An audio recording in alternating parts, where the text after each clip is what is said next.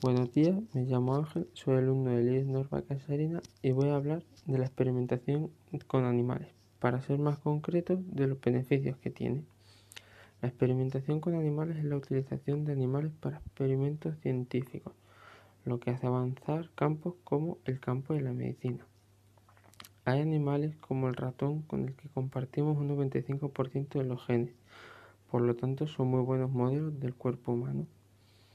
También los animales sufren enfermedades similares a los seres humanos, como podría ser la gripe, la tuberculosis o el cáncer. Por lo tanto, es una gran ayuda a la hora de conseguir una cura para esas enfermedades. Además, las operaciones modernas, como son los trasplantes de órganos, se han perfeccionado gracias a la práctica con animales, lo cual las hace más efectivas a la hora de usarlas con los seres humanos.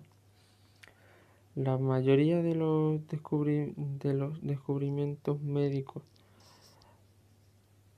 de la última década han sido gracias a la experimentación con animales, pero no solo se han utilizado sin ningún tipo de norma.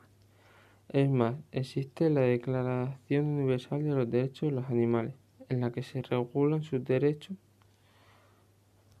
Además, el número animales empleados en la experimentación ha disminuido desde 1.400.000 en 2009 hasta los 800.000 en 2019, lo cual no tiene por qué ser malo, pero ¿estamos dispuestos a utilizar un medicamento o una técnica nueva que no esté lo suficientemente testada? Buenas tardes.